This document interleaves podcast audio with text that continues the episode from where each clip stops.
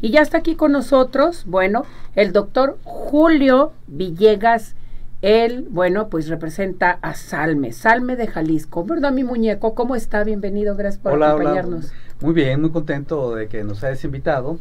Y bueno, con un tema que parece que se ha tomado como en un primer momento como no, no pasa gran cosa, siempre ha existido y todo, a todos nos ocurrió de alguna forma y aquí estamos, no nos pasó nada. Pero resulta que sí, el acoso escolar entre iguales, mejor conocido como bullying, resulta que deja estragos, a lo largo de la vida de una persona. Por ejemplo, un, alguien que fue víctima de acoso escolar entre iguales, que es una violencia reiterada por más de una persona, a veces por eh, varios o todo un grupo, en ocasiones eh, por parte de autoridades, porque el profesor o la profesora si comete un acto de violencia no se le llama bullying, es abuso de autoridad. Es abuso. Y eh, nos damos cuenta que 15, 20 años después la persona puede continuar con los síntomas ah, de tristeza, eh, evitación, disminución de la autoestima, eh, resentimiento social y una afectación importante en su calidad relacional por la desconfianza que generó a partir de aquellas situaciones de acoso escolar entre iguales en donde pues hay que pensarlo de esta forma, Ceci.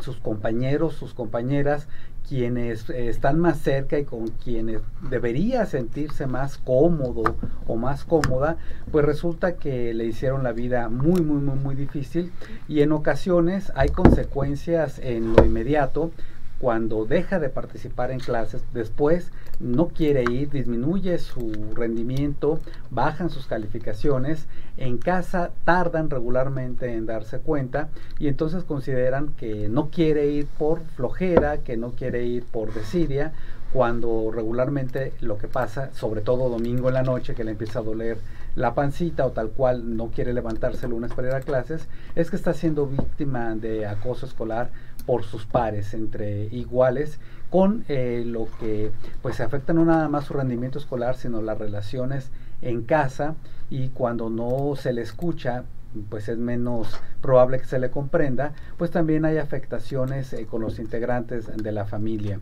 Y como lo mencioné hace un momento, que pueden ocurrir a muy largo plazo, configurando en muchas ocasiones trastornos del estado de ánimo como la depresión fundamentalmente. O sea, cuando tú sufres este tipo de bullying, si no lo hablas, si no pides ayuda, vas a vivir con él toda la vida hasta que digas, hasta aquí, voy a pedir ayuda. Inclusive, eh, sobre todo cuando dice, voy a pedir ayuda, pero si la busca, entonces sí hay una gran posibilidad, hay un pronóstico, se va a resolver, hay un pronóstico favorable. Pero aunque la persona de repente diga hasta aquí, todo aquello de lo que fue víctima, todo ese tiempo que estuvo sufriendo eh, burlas, eh, que se le aislara, que, se le privara de participar en los juegos, en las conversaciones, pues ya mermaron su autoestima. Entonces la persona aprendió a ocultarse, aprendió a mantenerse aislado o aislada, no participar como una manera de que no le vuelvan a, ejercer el acoso escolar, que no le vuelvan a ejercer el bullying. Entonces queda con esas secuelas durante mucho tiempo, muchísimo. Eh, hay adultos, hay personas de todas las edades que siguen recordando los eh, periodos del final de la primaria, pero sobre todo en la secundaria como los más desagradables de su vida, eh, al grado de que afecta inclusive la elección de la pareja, el trabajo y sobre todo el rol que tienen dentro de su trabajo, porque el que se desempeñen en un espacio de alta exposición a los demás, en donde se les observa, en donde participan, en donde tienen que ser creativos, pues lo van a sentir como algo que los expone y que va a reactivar aquellos síntomas de ansiedad, de estrés y tienden a aislarse. Entonces es una discapacidad que genera a largo plazo, pero también hay otros agentes, no nada más la víctima, la persona que sufre el acoso escolar sino eh, los agresores que también necesitan atención en salud mental. Por algo están siendo quienes acosan, pero también eh, hay una historia en donde probablemente no solamente fueron víctimas, sino que están siendo víctimas de otro tipo de violencia a veces eh, intrafamiliar. Hay que considerar a los familiares del niño, de la niña, del adolescente que está siendo víctima de acoso escolar, en donde también se ven afectados porque eh, quizá tenga que cambiar al hijo de escuela, que no necesariamente es lo más recomendable de primera mano, pero ya tienen una rutina. Y entonces tener que buscar otra escuela a la mitad de ciclo establecer otra ruta para llevarlo, para acompañarlo, a veces mucho más distante, eh, más el efecto económico, pues eh, el acoso escolar tiene una repercusión en diferentes ámbitos, no nada más para la víctima, sino para el agresor o el acosador, dijimos, merece atención. Y la clave está para solucionar esto en los compañeritos que son o compañeritas que son testigos. Quienes son testigos en muchas ocasiones se quedan callados o sacan el teléfono para grabar o se ríen o comparten eh, o le ponen el like a la publicación eh, en donde el ciberbullying pues también tiene su presencia y participación. Entonces los testigos pueden ser una pieza fundamental, pero sobre todo las autoridades del plantel, en donde hablen de estos temas, señalen la gravedad, no es normal. Eh, hay, hay cuestiones claves, es por ejemplo, cuando están ejerciendo el acoso escolar algunos de sus compañeritos o compañeritas y el, el niño o la niña víctima se ríe entonces, ah, como se ríe, no le está afectando. Como se ríe, inclusive, quizá le gusta. No. La persona, el niño, la niña, el adolescente se ríe porque está buscando la aceptación, quiere ser parte. Quizás sea una risa nerviosa, quizás sea una forma en que quiere que eso pase rápido, pero no porque se ría significa ni que le gusta y menos que es normal. Sí, que no lo, que lo esté aceptando.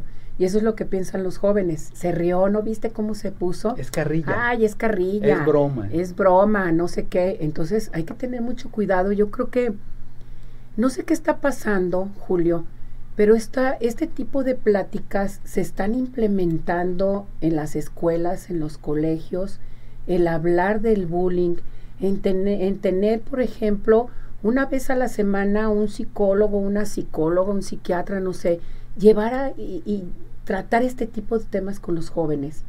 Sí, Fíjate, todo lo que tú estás diciendo es muy importante, pero hay colegios o escuelas que no lo llevan.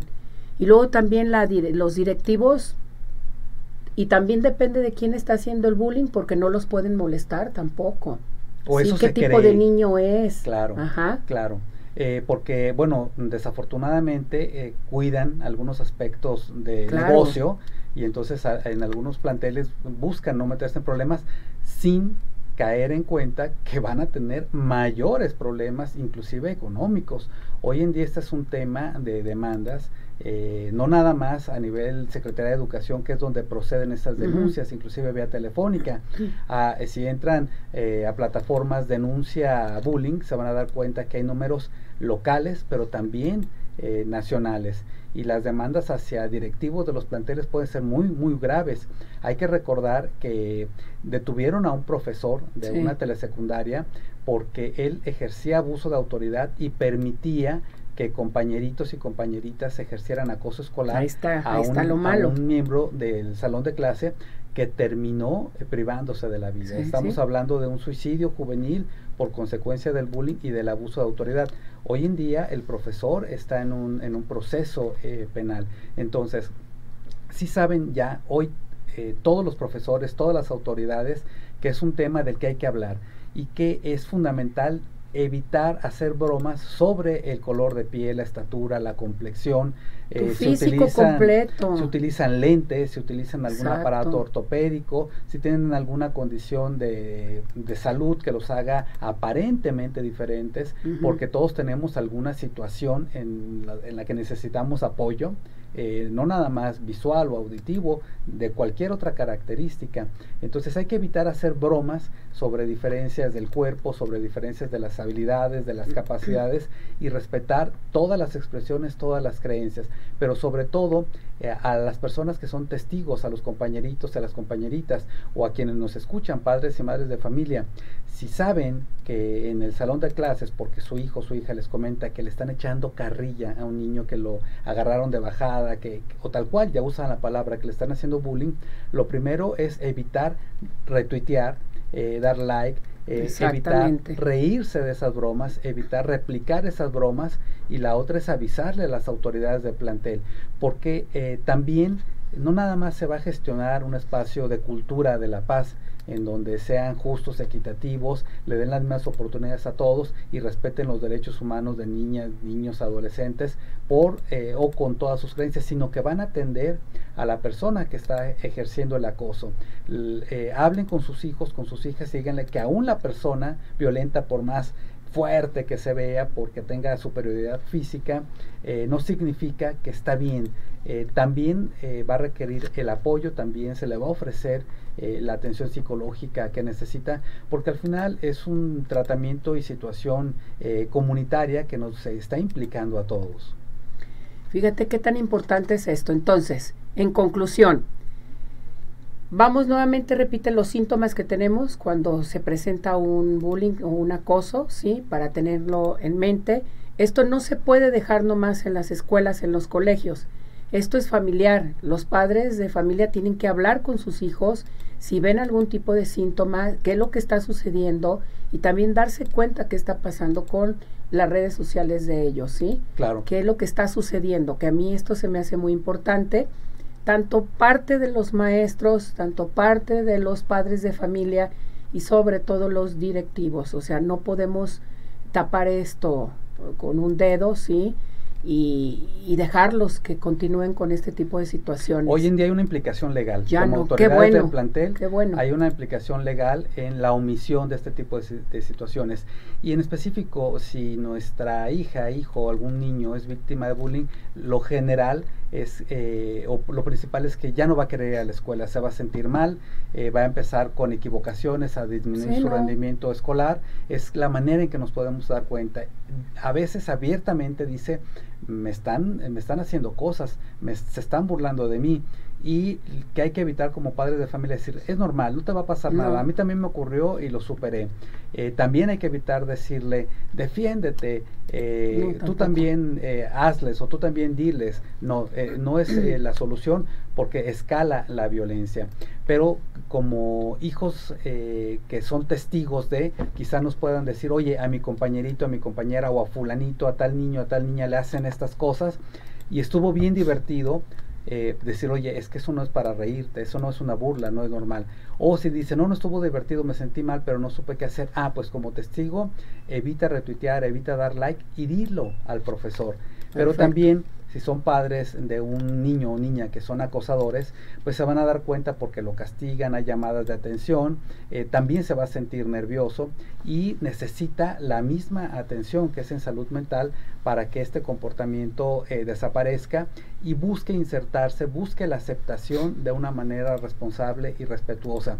A las autoridades pues quizá eh, puedan necesitar que se capacite, que se actualice a los profesores para no nada más darse cuenta, sino detener a tiempo eh, las burlas, las humillaciones sobre la complexión, sobre las características, sobre el rendimiento escolar y que favorezcan una cultura de la paz, que es el trato justo, parejito, equitativo a todos, dar a cada quien lo que merece y evitar privilegios, pero sobre todo detener a tiempo cualquier tipo de burla sobre las diferencias que tienen las capacidades distintas cada uno de sus alumnos y sus alumnas. Perfecto. ¿Podemos pedir ayuda en Salme? Si hay una situación de crisis psicológica, por supuesto, pueden llamar al 075, un servicio gratuito disponible las 24 horas, o buscar denuncia a bullying en las redes sociales y se van a dar cuenta que inclusive de forma eh, en línea, de forma virtual, pueden hacer esta denuncia para que las autoridades eh, de educación y a veces de ciberseguridad o ciberpolicía intervengan. Perfecto. Julio, muchísimas gracias. Muchísimas gracias por la invitación. Te esperamos para la próxima claro con más temas a tratar de nuestro público que nos pidan temas.